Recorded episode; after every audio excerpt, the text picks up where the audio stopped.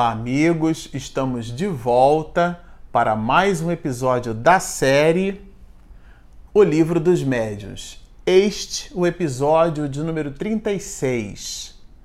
Bom, para você que está nos acompanhando no canal, nós estamos terminando é, com esse item 81 é, o último capítulo que poderia fazer alguma confusão, que é o capítulo 4. E o porquê da confusão? Eu já vou explicar. Porque o capítulo 4 é o único capítulo do livro dos médiuns que existe é, na parte primeira e na parte segunda do livro dos médiuns. Kardec dividiu o livro dos médiuns em duas partes. A primeira parte ele chama de noções preliminares que é esse episódio que nós vamos terminar com essas noções preliminares. É, e depois a gente entra no capítulo 5. É, então, do capítulo 5 em diante, como não existe capítulo 5 na, na primeira parte, somente na segunda, daqui para frente nós vamos citar os capítulos sem a necessidade de dizer que é da primeira ou que é da segunda parte. Vocês entenderam? Combinado? Então, por exemplo, é, na primeira parte, que Kardec chama de noções preliminares, nós fizemos juntos até o momento o estudo em cima de uma reflexão. O capítulo 1 da obra abre com um questionamento de Kardec a espíritos. E esse questionamento ele é muito oportuno, porque o próprio codificador vai nos apresentar a seguinte reflexão, a seguinte proposta reflexiva. Antes de tornar alguém espírita, torne-o espiritualista, isto é, faça com que essa pessoa perceba e venha a acreditar na imortalidade da alma, que existe alguma coisa além da vida física. Todos aqueles que acreditam em alguma coisa além da vida física, é por essência, por definição, por etimologia, pode ser considerado como sendo espiritualista. Então, o capítulo 1 da obra abre com essa reflexão: há espíritos? Porque se de verdade os há, é, o entendimento de que há espíritos, segundo o próprio Kardec vai fazer nos perceber aqui no estudo da obra, somente nas noções preliminares, hein, gente? O entendimento da grandiosidade que significa a sobrevivência da alma à disjunção molecular. E depois ele vai nos esclarecer a respeito do maravilhoso e do sobrenatural. Essas duas palavras que poderiam ser aplicadas a fenômenos da natureza que nós não compreendemos. Nós trabalhamos bastante isso em episódios anteriores. Depois ele vai discorrer sobre o método. É muito interessante revisitar os episódios onde nós trabalhamos questões relacionadas ao método. Kardec apresenta uma série de linhas de raciocínio em cima de premissas, premissas materialistas, uma série de prerrogativas e de raciocínios aportados no século XIX que ele se utiliza para estabelecer um contraponto em cima do raciocínio doutrinário. E por último, e não menos importante, esse capítulo quarto que a gente está trabalhando, olha, é. Oh, perdão o capítulo 4 da primeira parte. Nós estamos trabalhando o capítulo 4 da segunda parte, tá vendo? Até eu me enrolei aqui. Mas o capítulo 4 e último da primeira parte trata sobre os sistemas. E ele coloca várias linhas de pensamento que ele chamou de sistemas. Com isso, nós inauguramos, nós trabalhamos toda a primeira parte do livro dos médios. Depois a gente foi trabalhando as questões, os capítulos da segunda parte do livro dos médios. A ação dos espíritos sobre a matéria, a capacidade dos espíritos movimentarem objetos, como é que isso se dá, a manifestação física, mais especificamente, que é um clichê entre nós espiritistas, da qual Kardec cunhou como sendo as mesas girantes. Esse nome representa todo um conjunto de fenomenologias, né? Depois, no capítulo terceiro, ele vai falar das manifestações inteligentes. Entendamos por manifestações inteligentes as manifestações de caráter, cujo efeito, mesmo tendo é, é, nessa mesma manifestação algo que poderíamos classificar como sendo de, de, caráter físico, como a suspensão de uma determinada mesa, mas se aquela mesa, se aquele objeto, ele produz pancadas e se aquelas pancadas respondem de forma inteligente, não aleatória, a determinadas perguntas que fazemos, Kardec classificou esse fenômeno como fenômenos inteligentes, muito embora também possam ser classificados por nós como fenômenos físicos. Mas ele quis dar uma visão um pouco diferenciada a esse respeito nós também trabalhamos vários episódios nesse sentido. E por último, agora e não menos importante, a teoria das manifestações físicas. Essa teoria das manifestações físicas, no capítulo 4, é importante que se diga que o codificador ele foi um professor. Então ele estabeleceu na obra todo um valor didático para facilitar a nossa compreensão. Nesse capítulo 4 da segunda parte, que aí foi onde eu disse, né? É, é o último momento aonde há um capítulo tanto na primeira como na segunda parte. Eu acho que ficou claro, né? Que é o capítulo 4. Lá, que é o da teoria das manifestações físicas, nós trabalhamos juntos o movimento e suspensão de determinados objetos, nós trabalhamos a questão dos ruídos, como é que eles se produzem, como os espíritos conseguem produzir ruídos e todo um conjunto de manifestações adjacentes. Agora, encerrando o capítulo 4, a gente vai falar do aumento ou diminuição do peso. Na verdade, é entender os mecanismos por sobre os quais um determinado móvel, um determinado corpo possui é, o seu peso aumentado ou o seu peso diminuído. Então o seu peso aumentado é como se aquele móvel, se aquele corpo, ele permanecesse chumbado no chão. Uma pessoa com muita força não teria condição de suspender aquele corpo, aquele móvel, aquele objeto.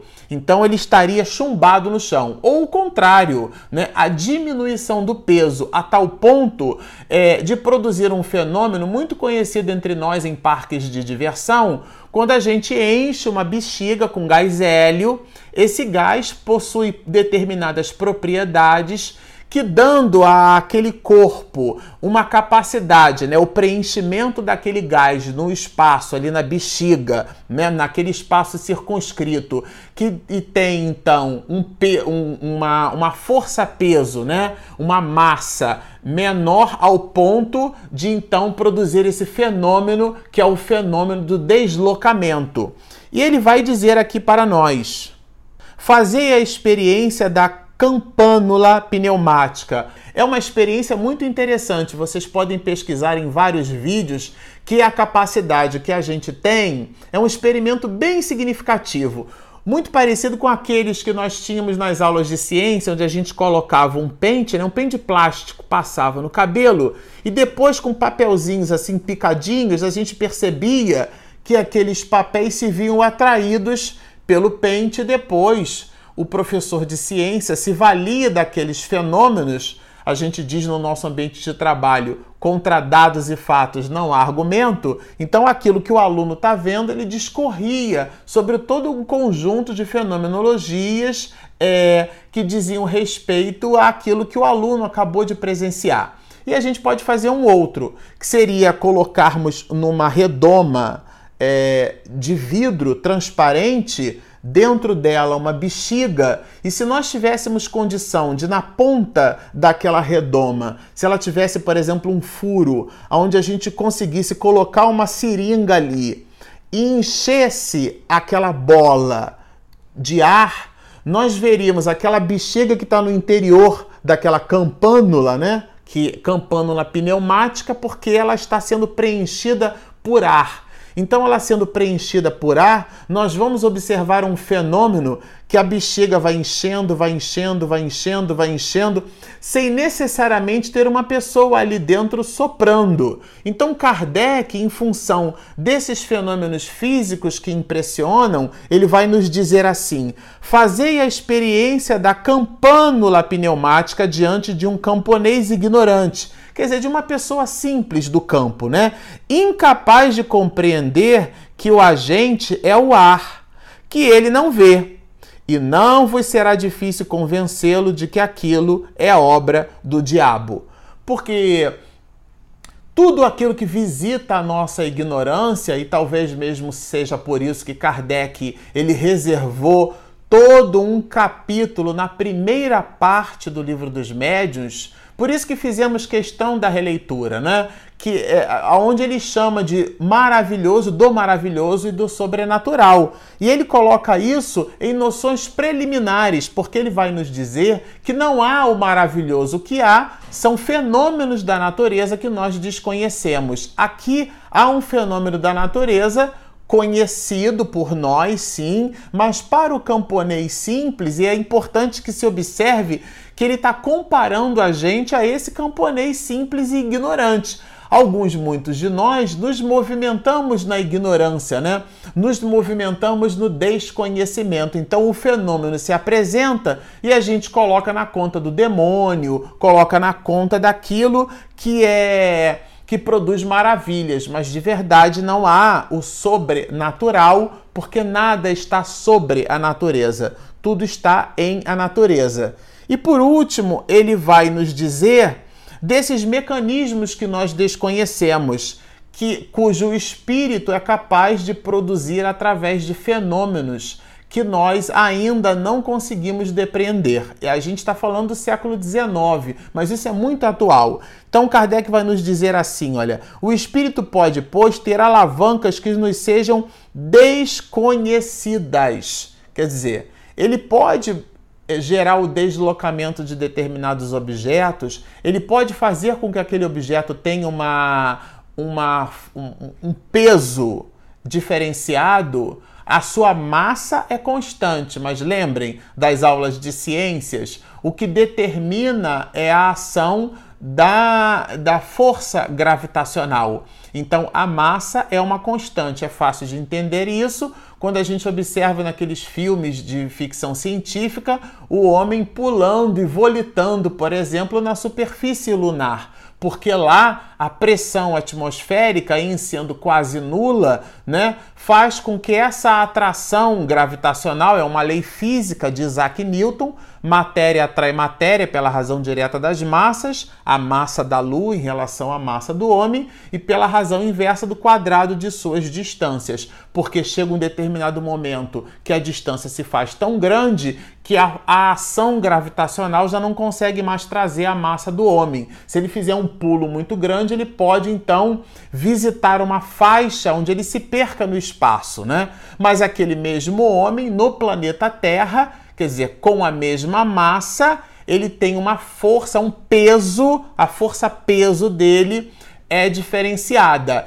Esses mecanismos de alteração que hoje são facilmente entendidos pela ação gravitacional o que Kardec faz nos perceber aqui é que existem outros mecanismos que a espiritualidade pode se utilizar, é, sobretudo no estudo do perispírito e da, do despreendimento e da utilização do ectoplasma, do fluido cósmico universal ou desse fluido vital, esse fluido elétrico animalizado, que modificando as propriedades físico-químicas de determinadas substâncias ou elementos, é, contribuem para que essas substâncias ou elemento, elementos produzam outros artefatos químicos. Então, por exemplo, é, a gente comentou aqui em episódios anteriores, né? O hidrogênio ele é combustível, ele pega fogo. O oxigênio ele é comburente, ele alimenta a combustão. Se o hidrogênio é combustível e o oxigênio é comburente, por que, que a água não pegaria fogo, né? É porque existe uma troca de valência dos elétrons na última camada desses elementos químicos. Então, os elementos químicos, quando eles se combinam, eles perdem as suas propriedades originais. Logo, o hidrogênio deixou de ser combustível e o oxigênio deixou de ser comburente. Isso hoje é muito fácil de ser entendido entre nós, mas no passado, muito lá atrás, nós aportávamos isso como maravilhoso, como sobrenatural, e veio um conjunto de ciências, de disciplinas científicas facilitando o entendimento do homem e retirando aquilo que colocávamos como sendo o maravilhoso e o sobrenatural. E positivamente nesse caminho, a doutrina espírita, dando-nos a realidade do espírito imortal que somos todos nós, ela faz com que percebamos que existem outros fenômenos que contribuem, fenômenos do mundo espiritual, que contribuem para aquelas execuções que já não poderíamos então colocar na conta do maravilhoso e do sobrenatural. Mas aqui Kardec com isso encerra esse capítulo, o capítulo 4, e ficou combinado entre nós que daqui em diante a gente não vai mais citar qual é a parte do livro dos médios, porque do capítulo 5 em diante não há primeira parte, só há segunda parte, tá bom? Combinado entre nós. Ele vai falar das manifestações físicas espontâneas, quer dizer, voluntárias, que acontecem sem o comando de alguém, de algum conjunto de pessoas, elas se dão por si mesmas. Essas manifestações físicas espontâneas, Kardec se ocupou em estudá-las e de prazer, trazer para nós algumas proposições. Ele vai nos dizer no item 82 mais ou menos assim, olha. Quer dizer, que esses fenômenos que podem ser alguns muitos provocados, outros outros podem ser espontâneos. O que exclui, além disso, a suposição de que possam ser efeito da imaginação é superexcitada pelas ideias espíritas, né? Porque esses, esses fenômenos, é importante que se diga aqui, eles podem ser, podem e muitas das vezes são produzidos entre não espíritas, isto é, entre descrentes. O fato da pessoa não acreditar, ou mesmo o fato da pessoa acreditar, não é a crença que produz o fenômeno. No caso da, do fenômeno de efeitos físicos, é o que a gente, no, no meio espírita, no movimento espírita, entre nós espiritistas, costumamos chamar de ectoplasma, né? É, Franz Mesmer chamou de fluido elétrico animalizado ou fluido vital animalizado. Por uma coisa ou por outra, é uma derivação do fluido cósmico universal na razão direta do planeta onde nos encontramos. Esse fluido cósmico universal modificado pelas características que a potência mediúnica através do perispírito, que é o corpo espiritual daquela pessoa, ela é capaz de produzir, somada a essas possibilidades é, eletrofísicas, numa dimensão e numa faixa de frequência que não é, somos capazes de perceber, elas são então, elas contribuem para esse tipo de fenômeno. E tudo isso se dá, ou melhor, pode se dar à revelia daquele que contribui com a doação dessa substância. E o fato da pessoa é, possuir a substância, ela e, e, por sua vez crer nessa, nessa mesma possibilidade, de alguma sorte não potencializaria esse mesmo fenômeno caso ela fosse descrente, isto é, caso ela não acreditasse. Isso significa dizer que esses fenômenos são facilmente produzidos entre os espíritas e entre os não espíritas. Não é o fato de crer num fenômeno que essa crença potencialize esse mesmo efeito, ao ponto do codificador nos dizer assim: ele chama de espiritismo prático natural. Eu gostei muito de, dessa explicação aqui, né?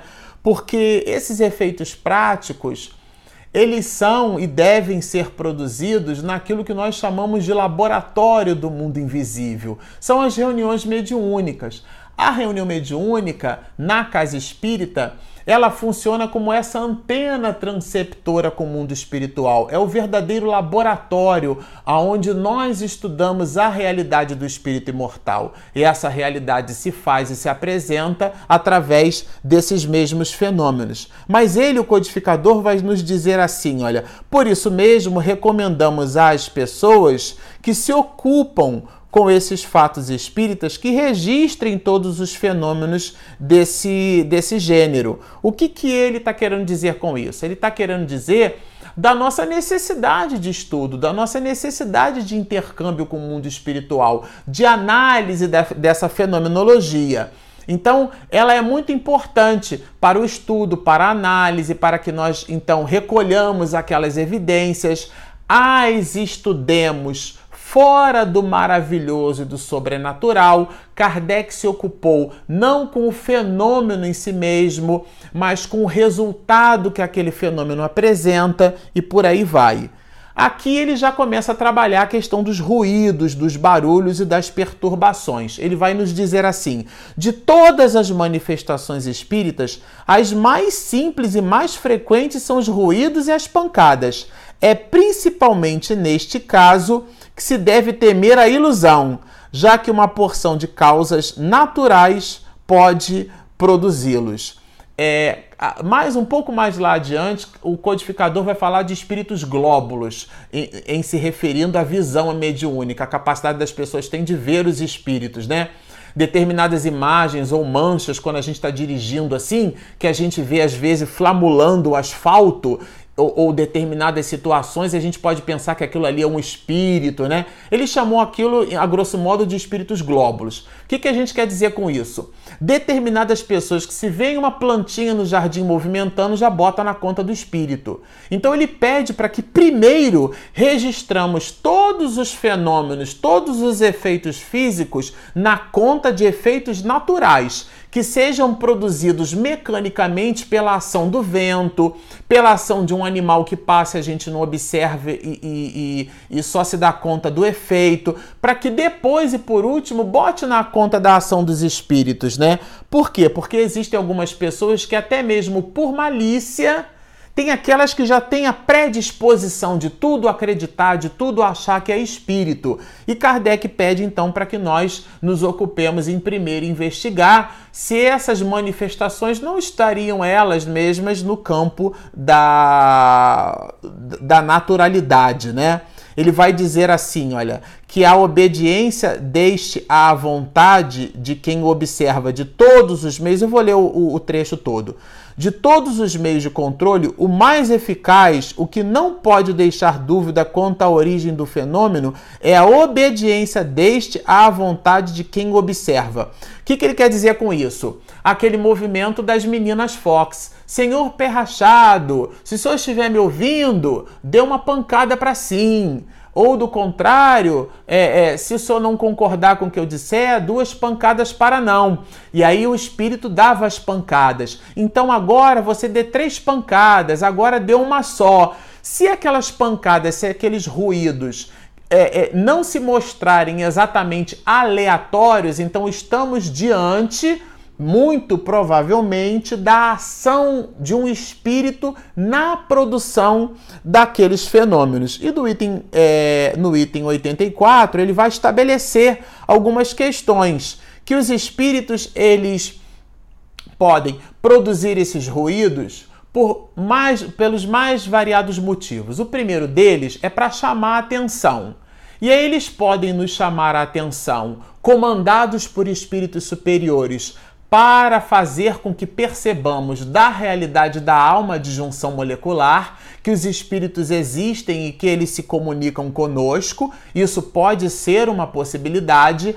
A outra possibilidade é um espírito que está nos pedindo auxílio, um espírito que está nos pedindo prece, está eventualmente arrependido da última existência que teve e ele se vale desses fenômenos físicos para então solicitar do nosso concurso uma certa ajuda. Então aqui coloca até o codificador, a última coisa que devemos ter é o medo. A última coisa que devemos ter é o pavor é ficarmos então aturdidos com aquele fenômeno, porque aquele fenômeno é um fenômeno natural. Então ele vai dizer assim: olha, só se deixam abalar de modo deplorável que estão, os que estão convencidos de que tais manifestações são obras do demônio. Porque se você acredita que é um espírito ali, que não é um demônio, você tem um olhar diferenciado por sobre esse mesmo fenômeno. E ele vai dizer assim no item 85, né? Já havíamos dito que as manifestações físicas têm por fim chamar a atenção para alguma coisa. Então, todas as vezes que estamos diante de um fenômeno físico espontâneo, existe por detrás daquele fenômeno uma certa intenção do espírito. E no item 86, Kardec vai descrever sobre isso. Mas esse item é, nós só o leremos no próximo episódio. Por enquanto, ficamos por aqui. Na alegria de ter você conosco, se você está nos assistindo pelo YouTube, este é um vídeo postado em nosso canal Marcelo Shoa Oficial, no qual estudamos Espiritismo e Mediunidade, as obras de Manuel Filomeno de Miranda e as obras espíritas, a começar pelo livro que é o Espiritismo e este, o livro dos médios. E também temos o nosso aplicativo, o nosso app, disponível gratuitamente na Google Play e na Apple Store. Então, baixe o nosso aplicativo, assinem o nosso canal, sigam-nos e muita paz.